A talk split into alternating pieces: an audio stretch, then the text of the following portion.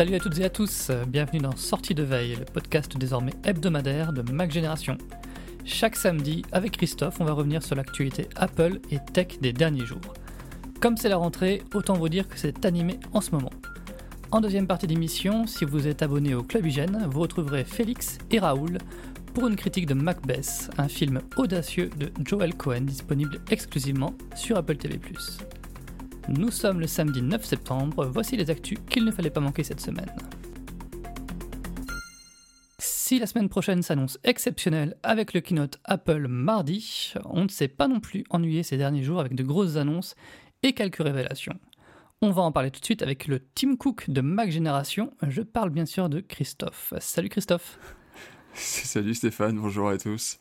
Ça va, la rentrée s'est bien passée? Oui, oui, je ne ferai pas de, de, remarques sur le, le, Tim Cook d'Apple. oh, c'est plutôt un compliment. oui, oui, oui, bien sûr. Oui. Mais j'ai pas son compte en banque. ah, c'est le problème, ouais. Alors, on va commencer euh, tout de suite avec un sujet qui a en quelque sorte marqué la rentrée de l'industrie euh, tech. Alors, je ne parle pas du salon IFA, euh, même s'il y a eu quelques produits intéressants comme des chargeurs Qi 2, mais je parle du DMA. Donc, la Commission européenne a désigné officiellement les entreprises qui devront se plier aux nouvelles règles très strictes sur les euh, grandes plateformes numériques. Donc, il y a Google, Amazon, Meta, Microsoft, euh, ByteDance, qui est le propriétaire de TikTok, et puis bien sûr Apple. Alors, il y a une petite surprise, puisque Apple a obtenu un sursis pour e-message la messagerie ne sera pas concernée dans l'immédiat par l'obligation euh, d'interopérabilité, c'est un mot qui est difficile à dire, avec WhatsApp et Messenger, mais Apple n'en a pas terminé avec l'Europe euh, pour autant. Non, mais c'était bien l'IFA en fait. Il y avait plein de chargeurs à induction qui ont été présentés euh, et, des nouvelles normes qui, sont vraiment très sympas. Hein. Tu t'es sûr que. bon, bah. Non, et puis sérieusement, on va, on va repartir sur cette histoire. Alors, toujours en petit aparté, alors, c'est vrai qu'on a parlé, on va reparler de, cette histoire de e-message, mais quelque part, c'est aussi un petit camouflet pour Bing euh, et Microsoft. Bien, je pense qu'ils sont peut-être sans doute très contents de ne pas avoir à travailler sur des adaptations, mais on a eu tellement de buzz autour de Bing. Euh, mais au final, eh ben, ça reste un moteur de recherche euh, confidentiel, particulièrement en Europe. Donc voilà, malgré euh, tous les, toute la hype euh, chat GPT, bah, ça n'a pas changé grand-chose. On avait fait d'ailleurs un article là-dessus euh, cet été qui disait qu'effectivement qu'en termes de, part de marché, de part d'utilisation, bah, il n'y avait pas eu d'effet chat GPT pour, pour Bing et Edge. Alors, revenons-en à e-message, et moi franchement j'aimerais qu'on m'explique. moi j'arrive pas à comprendre que e-message n'est pas plus de 45 millions d'utilisateurs, 45, 45 millions d'utilisateurs en Europe. Si j'ai bien compris, c'était euh, la barre fatidique pour l'activation de la, DMA. C'est ça, ouais. Alors, bon, euh, Apple a dit, euh, donc dans d'autres communiqués, qu'elle avait un milliard d'utilisateurs dans le monde. Donc euh, l'Europe reste quand même un marché assez important pour Apple. Je tiens à rappeler que sur chaque appareil où il y a message installé, il y a également Safari et que Safari dépasse cette barre symbolique. Euh, pour moi, c'est vraiment, euh, oui, c'est un vrai point d'interrogation. Ce qui rentre aussi en ligne de compte, c'est l'aspect, on va dire, un peu incontournable de, la plateforme. Et c'est là où Apple, justement, essaye de, de se défendre un peu sur ce côté. Quoi. Comme quoi, ils ont vraiment bien fait de l'avoir jamais porté sur Android. Hein, c'est vraiment une bonne chose. mais alors, mais ça rend vraiment la situation très bizarre car finalement, euh, au niveau des, du marché des, euh, du niveau, au niveau des marchés des messageries, c'est un peu dur aujourd'hui, il ne reste plus que WhatsApp et Facebook Messenger. On est d'accord? Mmh, C'est bien ça. Donc deux euh, sociétés, qui, deux produits qui appartiennent au même groupe. Et d'ailleurs, ça fait des années et des années que Facebook travaille à une interopérabilité entre ces différents services. Et d'ailleurs, ça a l'air d'être une usine euh, à gaz sans nom. Bon, c'est que le début, on verra ce que ça donne. Mais c'est vrai que pour en venir à Apple, c'est effectivement aussi que le début. Et quelque part, le début, c'est vraiment la semaine prochaine. Euh, parce que donc euh, grâce à l'Union européenne, les nouveaux iPhones vont euh, adopter du USB-C. J'ai hâte de voir comment Apple va nous vendre cette nouveauté, hein, parce que je, pense qu'elle ne va pas dire qu'elle a été contrainte de le faire, mais que c'est une vraie avancée pour les utilisateurs. Et un vrai pas en arrière pour le directeur financier d'Apple qui va perdre quelques millions de dollars au passage, mais ça c'est une autre histoire. Et donc voilà, et donc après, il y aura euh, l'année prochaine euh, un nouveau chapitre euh, avec le, le side loading dont Apple, dont Apple ne dit mot pour le moment. Mais voilà, ça aussi, je suis impatient de voir comment ils vont nous présenter ça quand, quand ça va venir en 2024. Alors sans transition, la société ARM a révélé qu'Apple avait conclu avec elle un nouveau contrat allant au-delà de 2040. C'est quand même assez, loin. Euh, ARM, c'est la société qui conçoit euh, l'architecture des puces utilisées par Apple et par la quasi-totalité de l'industrie du mobile. Alors autant dire que bah, avec ce contrat, on risque pas de voir un retour des processeurs euh, Intel dans les Mac dans les prochaines années. Est-ce que tu veux me dire qu'on n'aura pas de nouvelles transitions d'ici 2040 ah, c'est peut-être beaucoup s'avancer, mais bon. J'ai du mal à y croire parce que 30 ans sans transition dans l'histoire d'Apple, ce serait assez inédit. Bon, c'est vrai que à l'heure actuelle, il n'y a aucune plateforme qui euh, semble euh, être en capacité de concurrencer ARM. Mais voilà, effectivement, comme tu dis, en 2040, on n'y est pas encore. Sera, la retraite sera presque pas loin. Enfin bref. Ça dépend pour qui. Hein. voilà.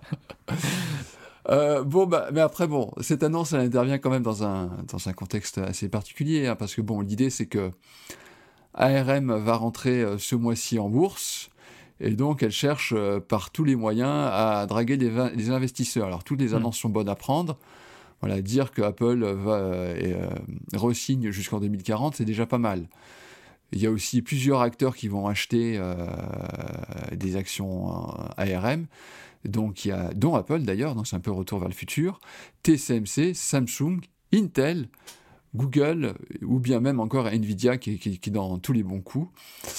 Euh, donc voilà, bah après ça pose euh, la question est-ce qu'il faut acheter des actions ARM ou pas? Ça je voilà, mais c'est un peu comme faut-il acheter euh, l'iPhone 15 qui va sortir la semaine prochaine?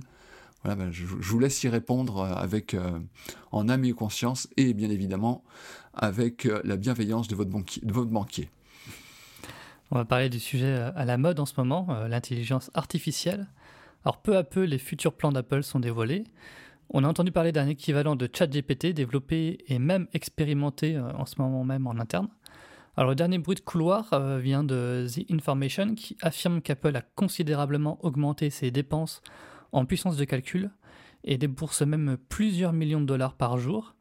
Mais bon, c'est bien le minimum pour euh, rivaliser avec euh, OpenAI et euh, Google, non? Ah, Si j'étais mauvaise langue, vraiment si j'étais mauvaise langue, je dirais que les sommes en question, les sommes dépensées, sont sans doute très inférieures à, à celles qu'Apple injecte dans TV+.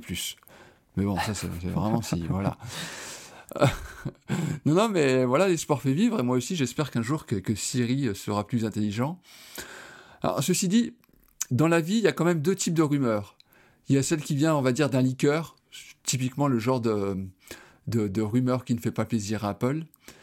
Et il y a celle, c'est du off, mais on ne dit pas que c'est du off. Hmm. Et très franchement, je ne sais pas ce que tu en penses, mais pour moi, cette rumeur, je la mets plutôt, je la range plutôt dans la deuxième catégorie. Hein. Parce que possible, là, il y a quand même un message un peu comme on, en parlait pour ARM, là, même pour les marchés financiers, c'est de dire laissez-nous tranquilles. On a notre Apple GPT en, laboratoire, on travaille dessus. Vous allez voir ce que vous allez voir l'année prochaine. Bon, après, euh, je, suis impatient de voir ce que ça va donner concrètement euh, euh, dans l'avenir pour Siri. parce que voilà, on va tous installer, pour ceux qui n'ont pas fait iOS 17, dans, quelques jours, et bah, vous allez sans doute vous rendre compte que bah, Siri n'a pas fait des, progrès de dingue cette année.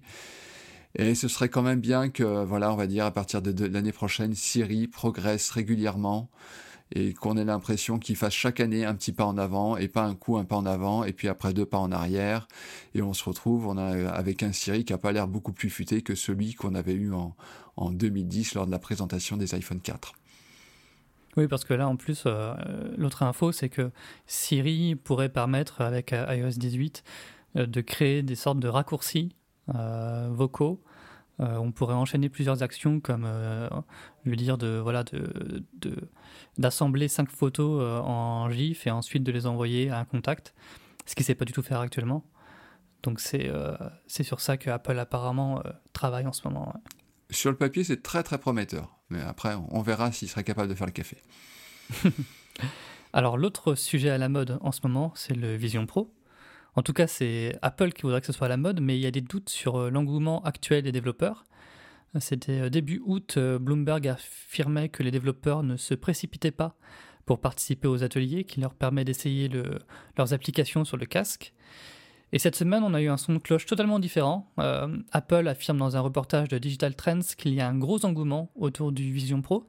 Alors, faut croire qui là?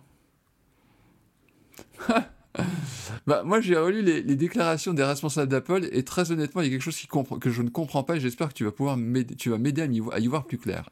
On va essayer. Donc, on a écrit, hein, enfin, en, recitant euh, les dirigeants d'Apple, Apple a observé un taux de satisfaction extrêmement élevé à trois chiffres pour les ateliers organisés jusqu'à présent. C'est quoi un taux à trois chiffres? Bah, ça doit être 100%. voilà, c'est-à-dire que s'ils ont eu un pourcentage, ont eu plus de 100% de taux de satisfaction. Voilà, ouais. mais je pense qu'il y a des dictatures qui sont en train d'appeler directement Cupertino et qui vont leur demander la, la tenue des élections parce qu'ils vont savoir, savoir s'y prendre. Non, mais le, le, pire, enfin bon, en mise détail, c'est que les deux affirmations, celles qu'on a, qu'on a entendues depuis le mois d'août, elles ne sont pas contradictoires. Hmm. Euh, ce que disait Gurman, c'est qu'il disait ah bah, les développeurs ne se sont pas rués vers les séminaires, ne se sont pas rués vers les, séminaires d'Apple, et euh, même euh, voilà, il y, a moins de monde que ce qu'Apple s'attendait. Ça c'est la première chose. Et la deuxième chose, ce que ce qu'Apple nous dit finalement, c'est que les développeurs qui sont venus jouer avec notre casque, ils trouvent ça formidable. Euh, j'ai envie de croire les deux, parce que les personnes qui ont essayé le casque, même avant, à l'occasion de la WDC, tous les témoignages qu'on a eus, ils sont très positifs. Toutes les personnes qui ont touché et qui ont joué avec ce casque, ils ont eu l'impression de, voilà, de, voir le futur. Mmh. Donc voilà, mais ceci dit, pour Apple, c'est pas suffisant, parce que euh, le prix du casque, c'est sûr que 3000, 3500 dollars, ça calme les consommateurs. Ça, c'est une chose qui est certaine. C'est un, vrai frein. Et de toute façon, Apple l'a dit, euh, les, premières déclinaisons du Vision Pro, on va pas en vendre des millions et des millions. Mais le fait d'avoir un petit marché, c'est également un souci pour bon nombre de développeurs. C'est quoi la rentabilité de mon app si euh, j'ai au mieux quelques centaines de milliers d'utilisateurs en face de moi? Alors, c'est sûr qu'on va pas vendre... Euh, enfin...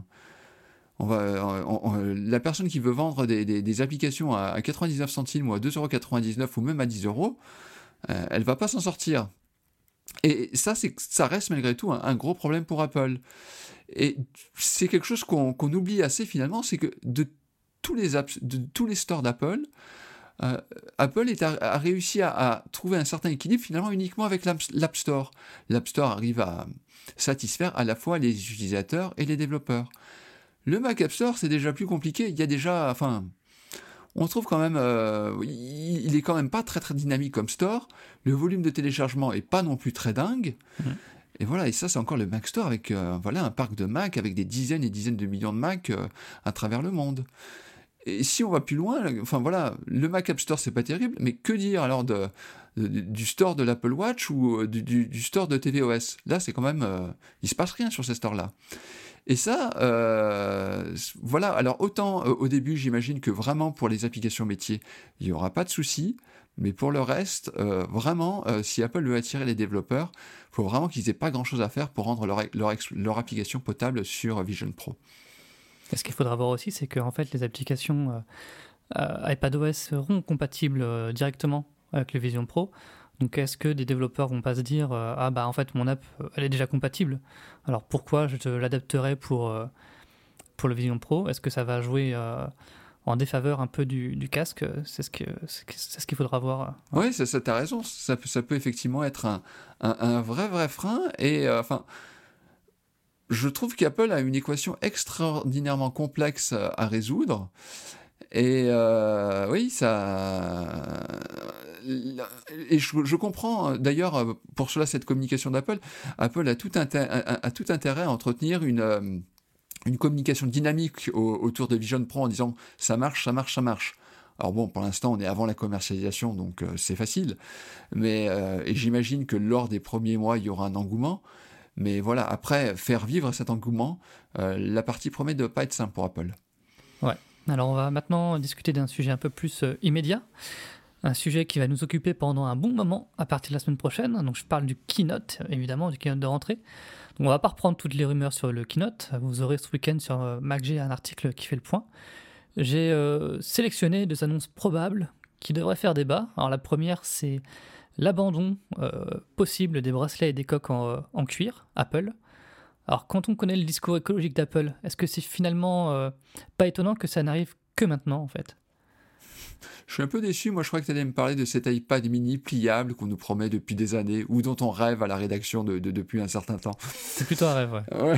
Euh, alors là, ce serait un super appareil. Hein. Moi, je, signe. Hein.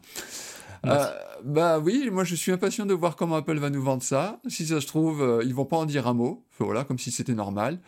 Ou à l'inverse, ils sont capables d'en faire des tonnes et des tonnes et que ce soit quasiment la pas l'annonce principale, mais l'un des axes de, développement euh, principaux du keynote, ils, pourront euh, sans doute sur ce, en, parlant de la question écologie, évoquer aussi la, question du USB-C.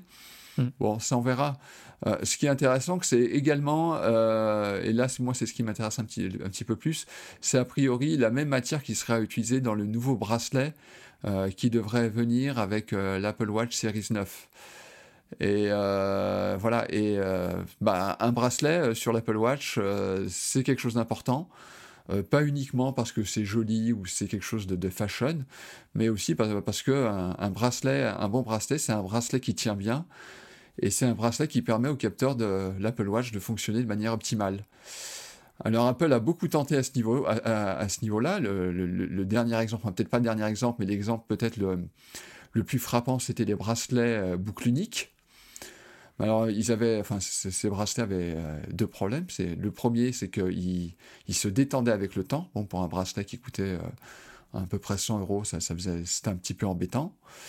Et puis moi, je suis persuadé qu'il y avait un point qui devait un petit peu embêter le directeur financier d'Apple et tous ceux qui gèrent euh, l'échelle de production, c'est qu'il y avait quand même 12 références par couleur.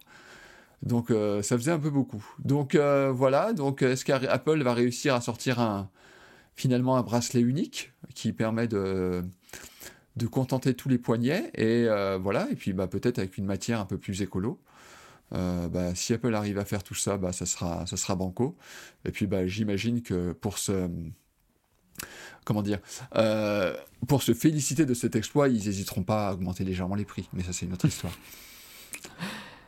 L'autre sujet, c'est le prix des iPhone 15. Alors les rumeurs sont pas hyper claires.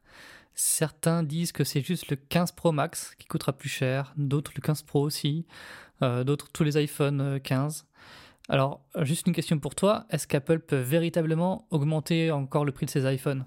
Parce qu'il y a déjà eu une augmentation l'année dernière. Euh, l'inflation, elle ne concerne pas juste le prix des iPhones, ça concerne à peu près tout en ce moment. Donc, est-ce que c'est possible d'augmenter encore les prix?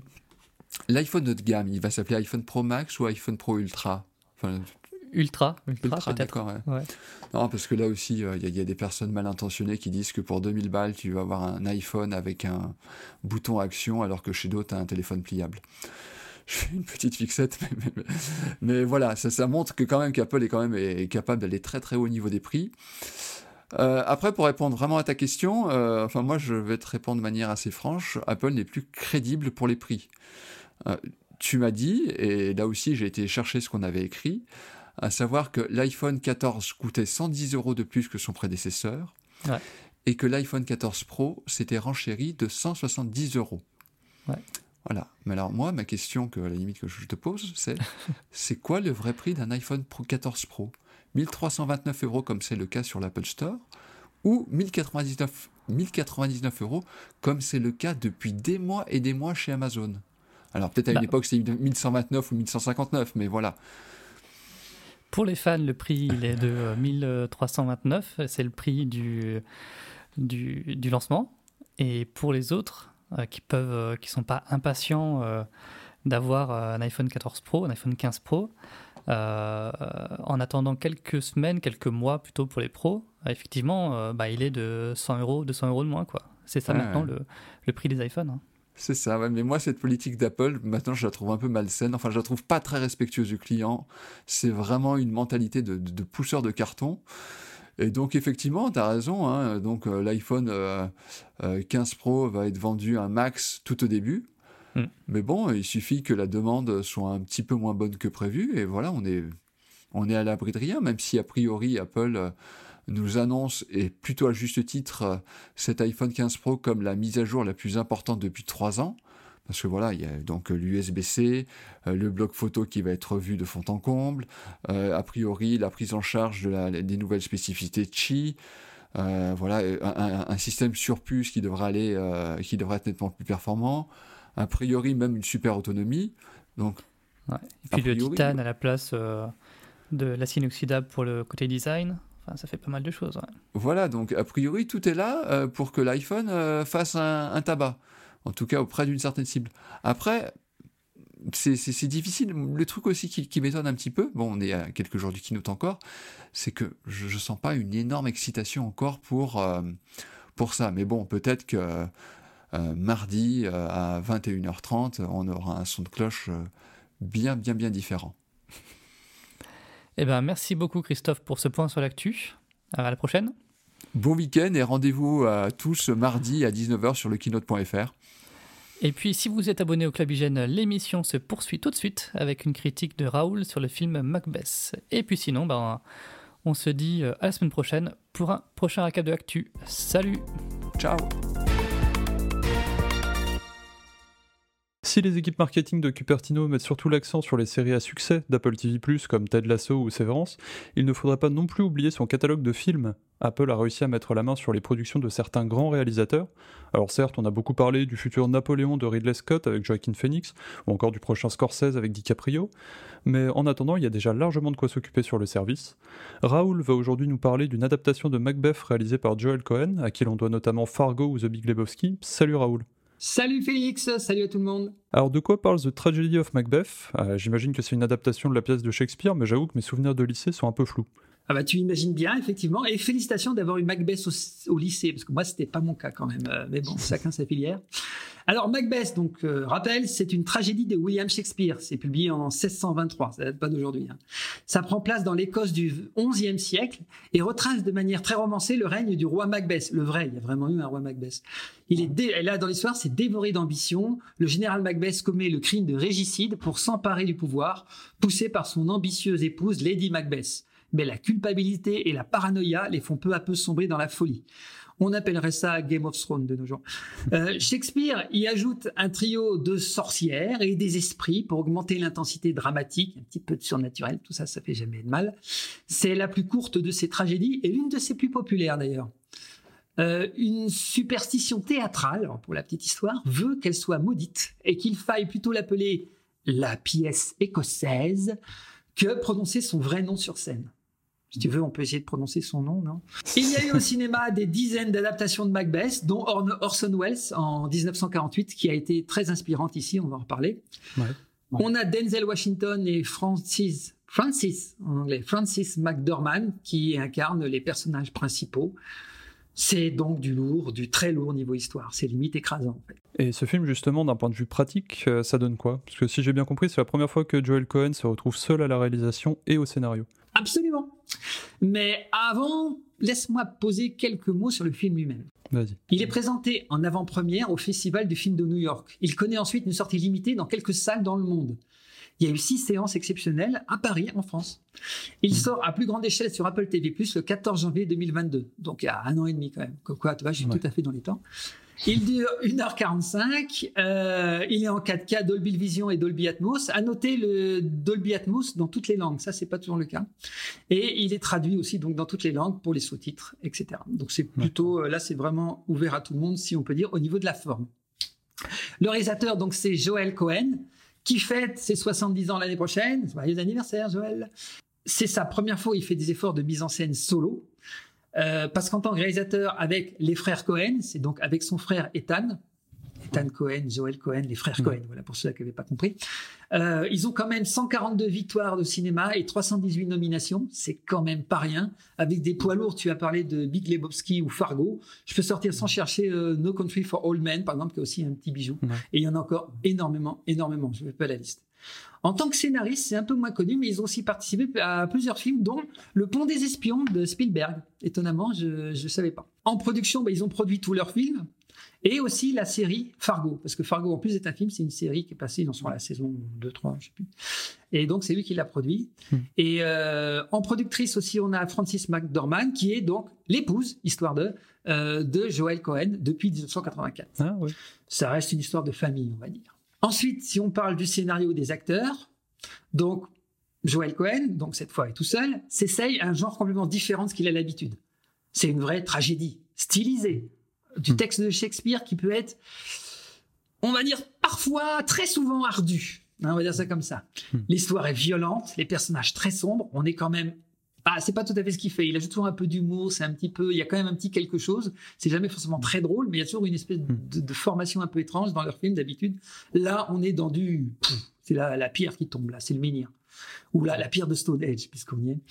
Francis McDormand et Denzel Washington, là-dessus, ils livrent tous deux une performance irréprochable et très intense. Et ça aide à comprendre.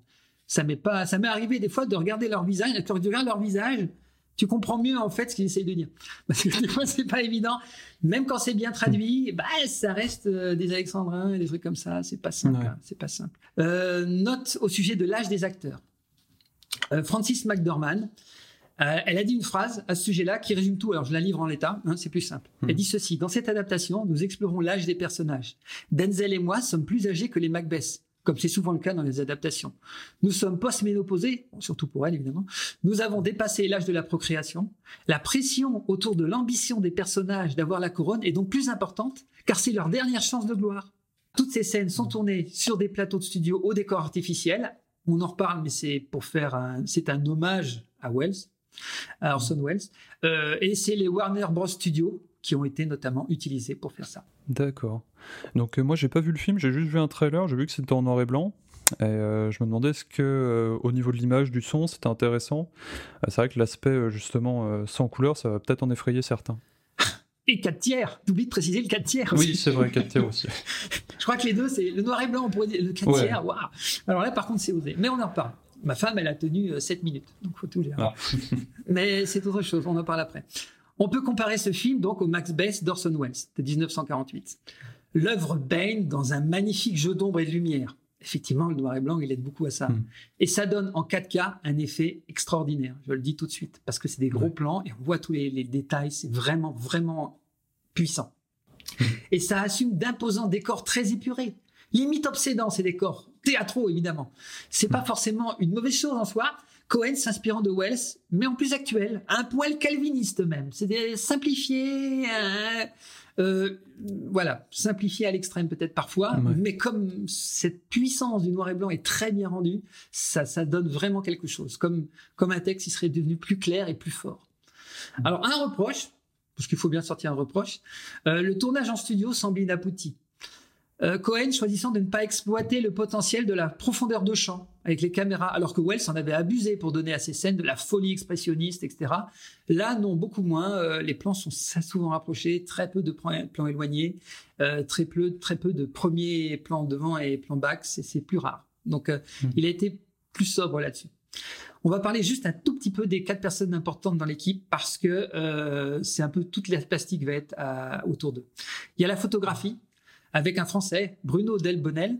Euh, vous, le connaissez, il est donc responsable de la lumière sur euh, le fabuleux destin d'Amélie Poulain, sur Harry Potter et prince de sang mêlé. Du lourd. hein. Les costumes sont faits par Marie Zoffres. Ah, Marie Zoffres, ça vous dit rien? Et pourtant, La La Land, No Country from All Men, Fargo. La musique, c'est Carter Burwell. Carter Burwell, on connaît peut-être moins parce qu'il n'a pas fait grand-chose d'autre que la quasi-totalité des films des frères Cohen. Ce qui fait une belle filmographie quand même déjà. Oui, c'est- quand même pas mal. Il y a de quoi faire. ouais. Et enfin, les décors. Et là, c'est encore une surprise. Nancy Haight. Nancy Haight. Mais qui c'est cette dame? Oh, rien. Un décor sur Mars Attack, Forrest Gump, Waterworld, des trucs comme ça. Donc, non seulement ce sont pratiquement tous des vieux routards, des vieux routards et des, des grands expérimentés, mais en plus, ils ont tous euh, travaillé longtemps et plusieurs fois, voire très souvent, avec euh, les frères Cohen. Donc, c'est Ouais. une équipe qui, on parlait tout à l'heure de fonctionner en famille, c'est pratiquement le cas encore ici. Euh, une petite note sur le travail du son qui est très impressionnant. Je ne parle pas de la musique qui est déjà très bonne parce que la musique ça marche et le, le- le- la sonorisation du truc ça s'associe très bien avec la musique. Vous, trouvez, vous pouvez trouver la musique d'ailleurs sur, euh, sur Apple Music, hein, je vous le dis, je me l'écoute de temps en temps et elle est très forte. Il y a des extraits aussi dedans, mais euh, le son lui-même, le bruitage, il est euh, puissant et un peu dérangeant. Je conseille d'ailleurs de baisser les amplis, pas forcément là, on va écouter un extrait maintenant, mais baisser les amplis quand vous regardez le film, parce que moi j'ai des soucis, mais mes enceintes, elles sont des fois, elles ont fait des, quand les ça descendait trop bas, elles bloquaient le son. Il y a un système de sécurité qui bloquait le son parce que c'était trop bas. Donc il fallait baisser le volume pour que ça passe. j'ai un, okay. un, matos semi de merde, donc bon après peut-être que vous avez mieux que ça. Faut demander à Super Nicolas, il a une phrase, il a, il a des trucs super. Je veux dire. Et à ce sujet-là, il n'y a aucun chat dans l'histoire. J'ai bien regardé, je suis désolé pour lui d'avance. Donc euh, un exemple de style avec cet extrait de la bande-annonce qu'on passe maintenant, euh, ça dure 30 secondes. Euh, écoutez bien et mettez-vous dans un endroit calme. Vous noterez d'ailleurs le côté thriller, un thriller qui ressort et qui est tout à fait euh, assumé dans le film. Mon cher époux, qui sera roi?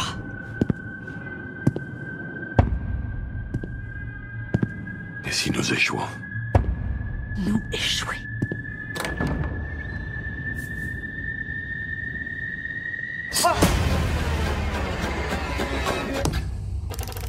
N'as-tu pas entendu du bruit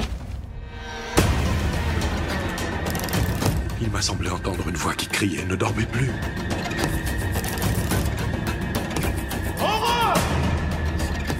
Ok, et donc pour toi, ce film-là vaut le coup de reprendre un abonnement Apple TV+. Tout vaut toujours le coup de. Ce film du plus grand dramaturge britannique va donc convenir aux amoureux de l'esthétique et des longues tirades, car il y en a quelques-unes, et certainement aux amateurs de théâtre, de théâtre pardon, qui sont forcément les mêmes. Ouais. Une réalisation puissante et soignée, des comédiens aussi sobres que précis. On y retrouve des allégories, rajoutant une dimension illustrative très efficace, des sorcières et des corbeaux, des visions angoissantes, des reflets de visage à l'énonciation de prophéties, et l'incontournable, omniprésent brouillard écossais, qui devient un élément central au service des décors bien ciselés. En résumé, This Tragedy of Macbeth excusez-moi du terme, mais c'est shakespearien, est moderne et crépusculaire. Je pourrais dire une voix grave pour dire ça, mais et crépusculaire. C'est certes très film d'auteur, voire un réessai. Encore une fois, on le redit depuis le début, mais il faut oser le format 4 tiers en 2023, même pour un hommage. Hein. Euh, mais je trouve que ça fonctionne très bien avec l'univers shakespearien. Ouais. Ma très ancienne formation de beaux-arts m'ordonne, exige de le conseiller à tous du moment qu'on a plus de 12 ans, parce que c'est minimum 12 ans, et que l'on aime autre chose que les Marvel. Si vous avez encore un peu de temps d'abonnement Apple TV Plus ce soir, euh, n'hésitez pas, foncez voir ce film, il vaut le coup. Eh bien, merci Raoul pour toutes ces informations sur ce film qui n'est pas forcément le plus mis en avant sur Apple TV+, mais qui a l'air d'être très intéressant. On espère que ça vous aura donné envie de jeter un coup d'œil. Salut Raoul. Salut, salut, au revoir. Et merci aux auditeurs de nous avoir écoutés. On se dit à bientôt. Ciao, bye bye.